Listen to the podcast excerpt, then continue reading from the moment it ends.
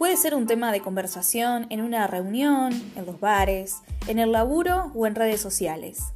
Hay quienes le prestan atención a las tramas, a los encuadres o quizás a la música. Puede ser en blanco y negro o a color, con crítica social o por puro entretenimiento. En cualquiera de sus formas, siempre nos encuentra más allá de Orión, desvariando el cine que tanto nos gusta.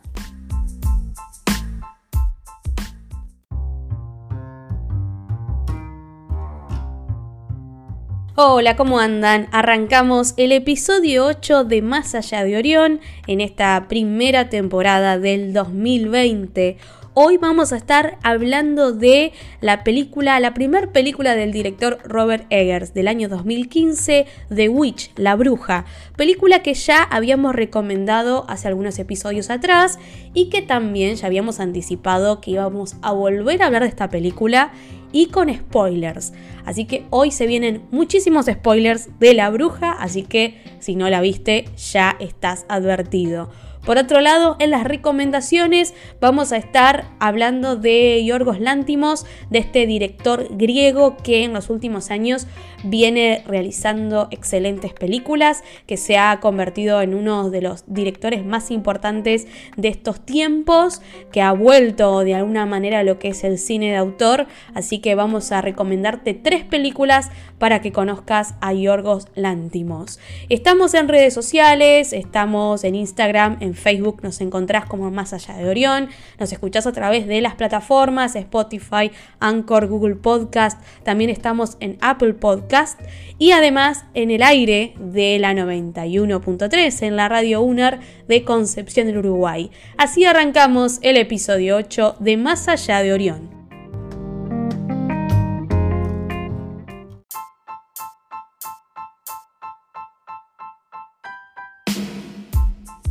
Desde que éramos niños y niñas, las historias que podíamos encontrar en cuentos o películas infantiles acostumbraban tener una bruja. Ese personaje era la representación de lo siniestro, lo tenebroso, mientras quienes protagonizaban la historia solían ser princesas o príncipes que encarnizaban la bondad y lo correcto. Las brujas eran las antagonistas, la otredad que merecía el peor final por tener la intención de quebrar con lo bueno del mundo a lo largo de los siglos, esa idea de la bruja como sinónimo de maldad ha formado parte del imaginario colectivo. Que las hay, las hay, decía el popular dicho, una forma de expresar que allá afuera puede ocurrir eventos tenebrosos y que no se pueden explicar. En el cine de terror han pasado incontables cantidad de brujas, pero en esta oportunidad nos centraremos en una en particular de la época del cine reciente y que ha redefinido tanto este género como así también la temática. La película se llama The Witch o La Bruja del año 2015, dirigida por el debutante Robert Eggers, y que llegó como una sorpresa ganando en el Festival de Cine de Sundance. Vale aclarar que el título original en inglés está acompañado con una especie de subtítulo que es A New England Folktale, cuya traducción sería Una historia folclórica de Nueva Inglaterra. Si hablamos entonces de folclore, el título refiere a creencias que forman parte de una cultura determinada y que muchas veces conlleva influencias religiosas. La película hacia el final tiene una placa que nos informa. Este filme está inspirado por muchas historias populares, cuentos de hadas y registros escritos de casos de brujería, incluidos periódicos, diarios y actas judiciales. Ubiquémonos en la época en la que transcurre la historia y que es el siglo XVII tiempos en que la influencia del cristianismo era muy poderoso, funcionando como una suerte de control social, y que consideraba la brujería como todo lo pagano, que marchaba en contra de esas creencias. La historia comienza con un hombre llamado William, que es juzgado y expulsado de una colonia por su excesivo puritanismo religioso. Este hombre deberá entonces exiliarse de esa comunidad junto a su esposa Catherine, la hija mayor Thomasine, su hijo Caleb y los gemelos Mercy y Jonas. Se instalan en una granja ubicada al costado de un bosque extenso.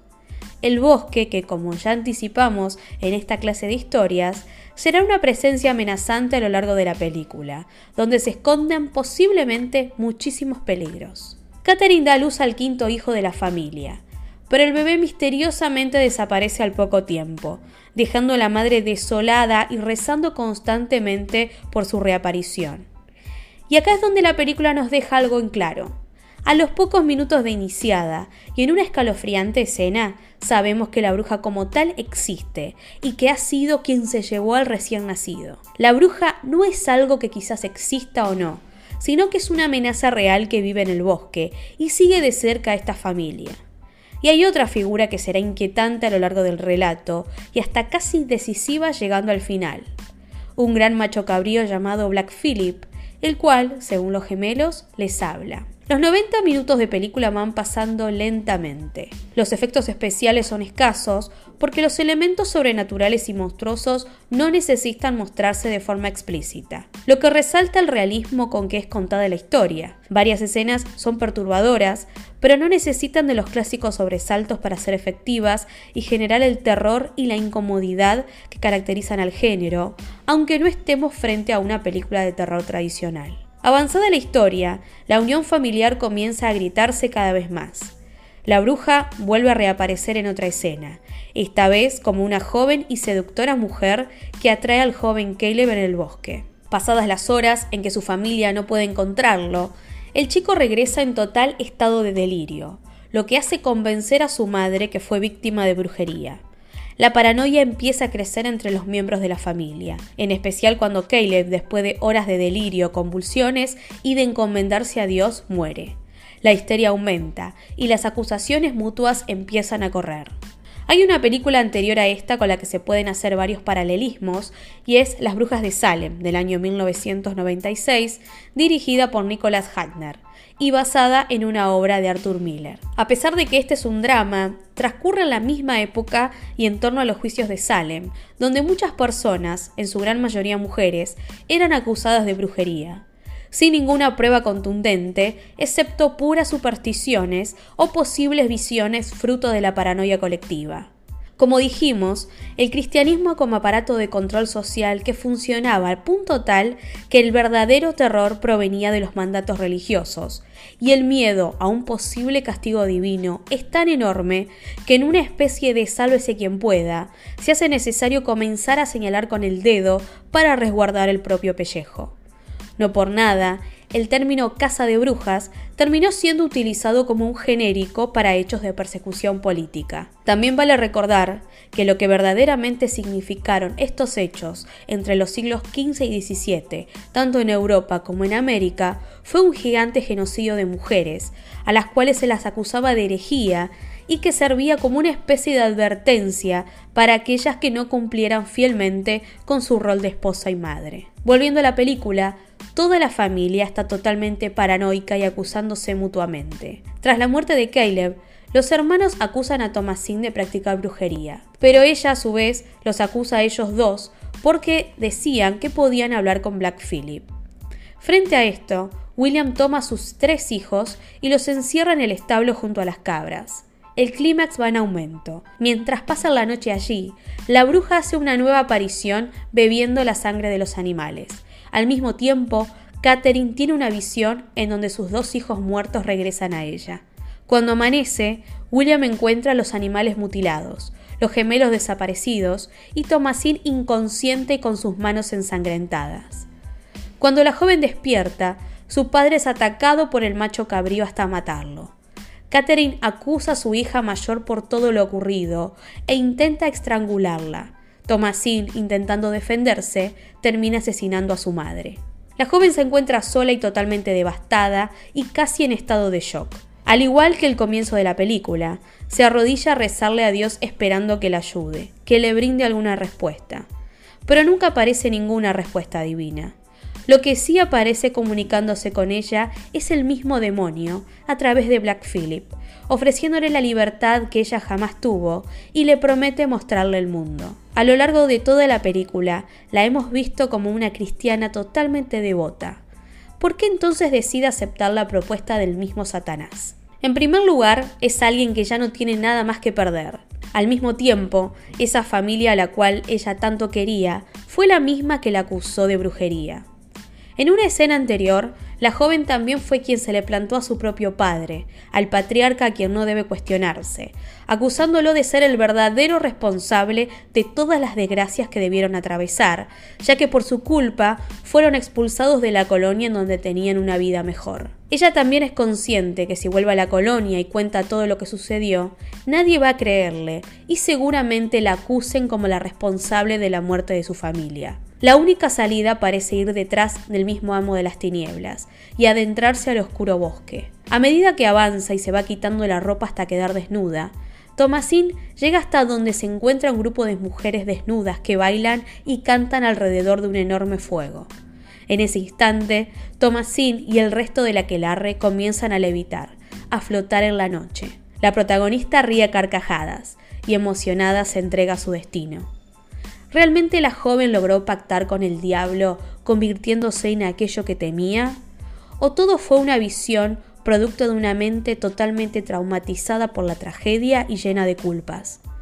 Esa es la gran pregunta que nos deja esta película, que definitivamente se convertirá en un futuro clásico.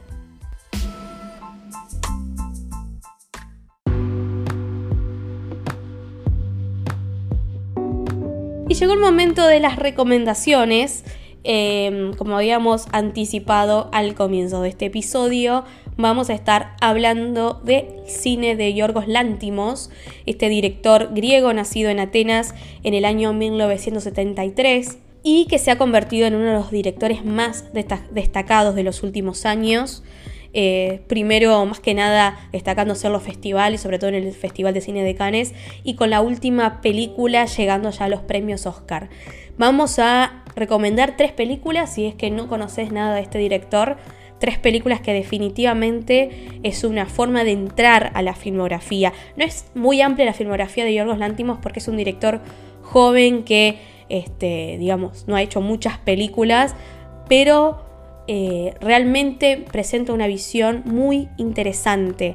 Algunos críticos lo han... Eh, lo han calificado como un heredero del cine de Stanley Kubrick. Hay mucho de Kubrick en sus películas, pero a su vez hay una mirada propia, hay una visión propia creada por este director sumamente inquietante, que es muy difícil, de clasificar.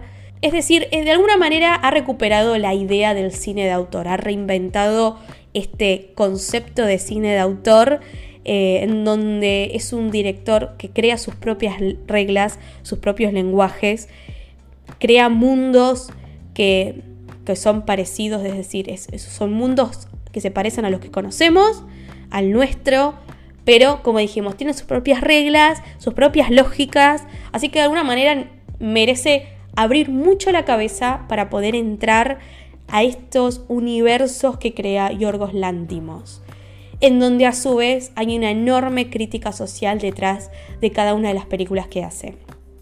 La primera película que vamos a recomendar es la película que de alguna manera lo comenzó a este, destacar dentro del cine, sobre todo europeo, que es la película del año 2009, Duk Duk o Colmillo, en castellano, como se llamó en Argentina, ganadora de la categoría Ansert Regard del Festival de Cine de Cannes.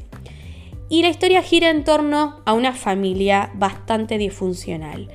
Y disfuncional en el más amplísimo sentido de la palabra.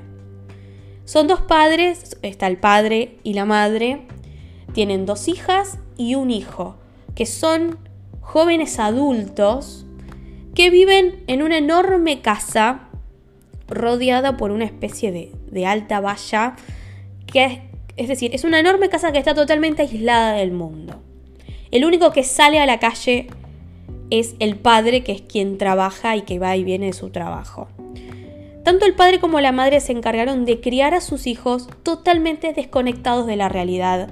Es decir, que estos jóvenes adultos nunca salieron de las paredes de su casa. No saben lo que ocurre en la realidad y obviamente lo que creen que hay allá afuera es lo que sus padres le dicen que hay allá afuera. Son tres jóvenes, como dijimos, adultos, pero que a su vez tienen actitudes infantiles, porque, de nuevo, así fueron criados y así es como creen que el mundo funciona.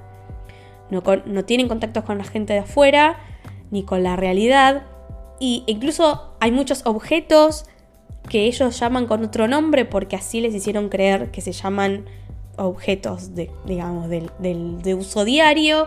Entonces por momentos las conversaciones se tornan absolutamente ilógicas, pero es lógico dentro de ese pequeño universo. Entonces el padre, tanto el padre como la madre, les prometieron a cada uno de sus hijos que ellos van a estar listos para salir afuera de la casa una vez que hayan perdido un colmillo. Bueno, van pasando distintas cuestiones a lo largo de, la película y, uno de los principales conflictos se centra cuando una de las hijas decide irse, quiere salir al mundo porque está comenzando a entender que algo no está funcionando como debería, algo está mal. Y, lo dejo hasta ahí, porque es muy difícil hablar de las películas de Yorgos Lantimos sin caer en spoilers, porque son sumamente complejas en sus tramas. Así que súper recomendable Duk o Colmillo del año 2009. La siguiente película que vamos a recomendar de este director tiene que ver, ya es una película que ya es una coproducción en donde ya vamos a, ya hay actores conocidos, ya es una película hablada en inglés, ya lo había hecho en una película anterior que fue The Lobster del año 2015. Ahora vamos a hablar de una película del año 2017 que se llamó El sacrificio del siervo sagrado, protagonizada por Colin Farrell y Nicole Kidman. Esta película también fue galardonada en el Festival de Cannes con el premio a Mejor Guión. Cuenta la historia de... También acá hay puntos en común, hay, dos puntos en común con eh, Colmillo. Son historias que transcurren dentro de un contexto familiar y donde también está muy presente el tema del el encierro. Cuenta la historia de una familia de clase media alta. Lo tenemos a Steve, que es un cirujano. Está casado con Ana, que ella es oftalmóloga, es decir, los dos son profesionales de la salud viven tranquilamente y felices junto a sus dos hijos, Kim y Bob. Steve es de alguna manera como el, la figura paterna sumamente fuerte dentro de esta familia. Y Steve además es un hombre sumamente controlador y ordenado, en donde de alguna manera necesita tener todo en control.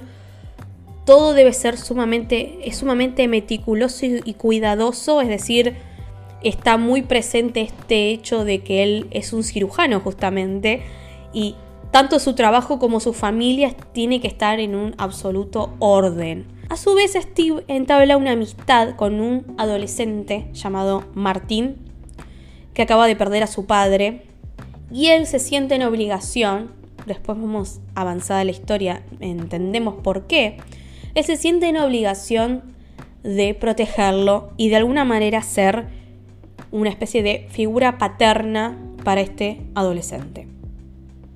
Esta amistad, Steve con, con Martin, de alguna manera es medio secreta, es decir, es algo que él hace por fuera de su casa, no suele hablar mucho de él, pero en algún momento Martin le dice que quiere conocer a su familia, quiere conocer a su esposa y a sus hijos.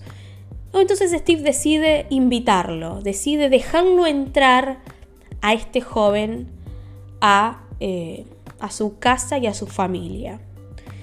Y a partir de ahí, todo lo que puede salir mal, sale mal.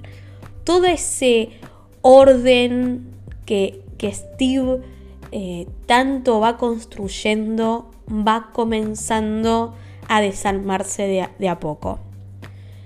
No voy a contar mucho más eh, también es una película que merece abrir muchísimo la cabeza. Es una película que hasta tiene giros. está basado también en una tragedia griega. Que no vamos a nombrar porque también sería spoilear cuál es. Pero definitivamente es una película inolvidable.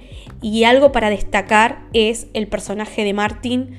Eh, que es eh, encarnizado por el actor Barry Keegan. Que hace una actuación increíble, es verdaderamente la mejor actuación de la película y además les puedo asegurar que va a ser uno de los psicópatas más inolvidables que van a ver en su vida en el cine. Definitivamente es uno de esos villanos psicópatas que merecen pasar a la historia. Entonces, esta es, una película este, más que recomendable y realmente considero que es la mejor del director. El sacrificio del ciervo sagrado del año 2017.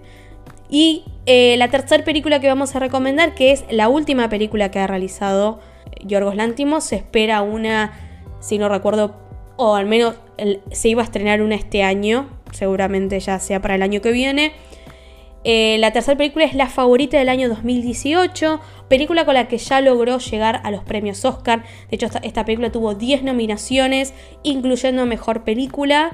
Ganó eh, a Mejor Actriz por la actriz Olivia Colman. Em, es una película ya histórica que transcurre a principios del siglo XVIII en Inglaterra, mientras está en guerra contra Francia.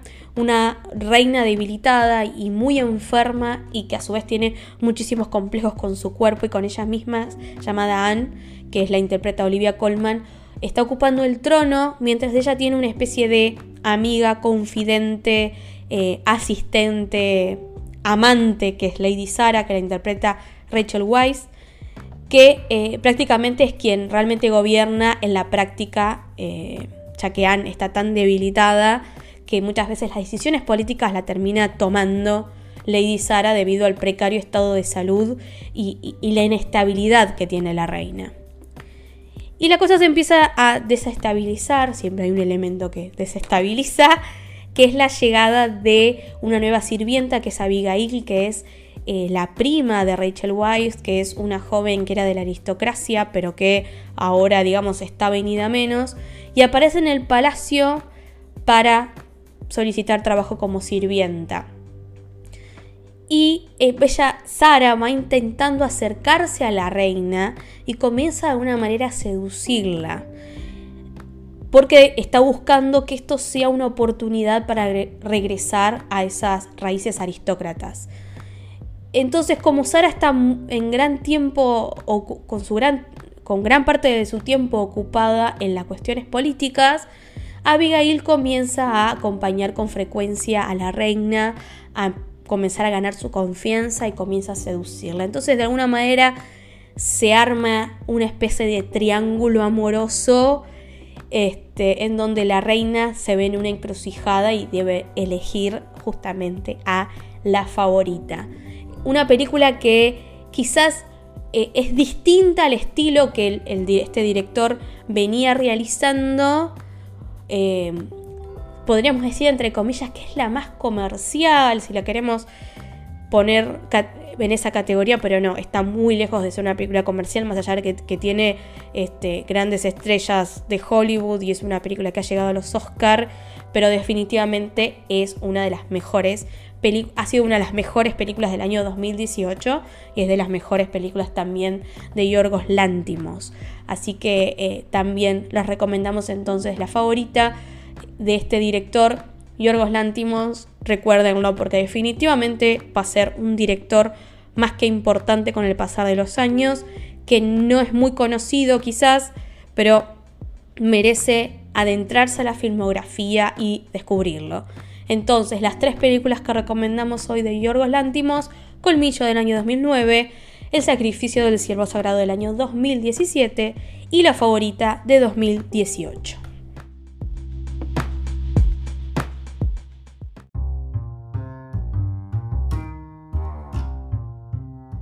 Y así llegamos al final del episodio 8 de Más allá de Orión.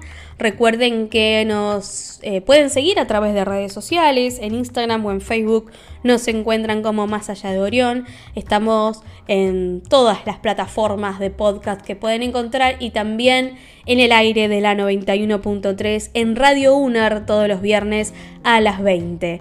Así que nos vamos a reencontrar la próxima semana cuando nos encontremos más allá de Orión.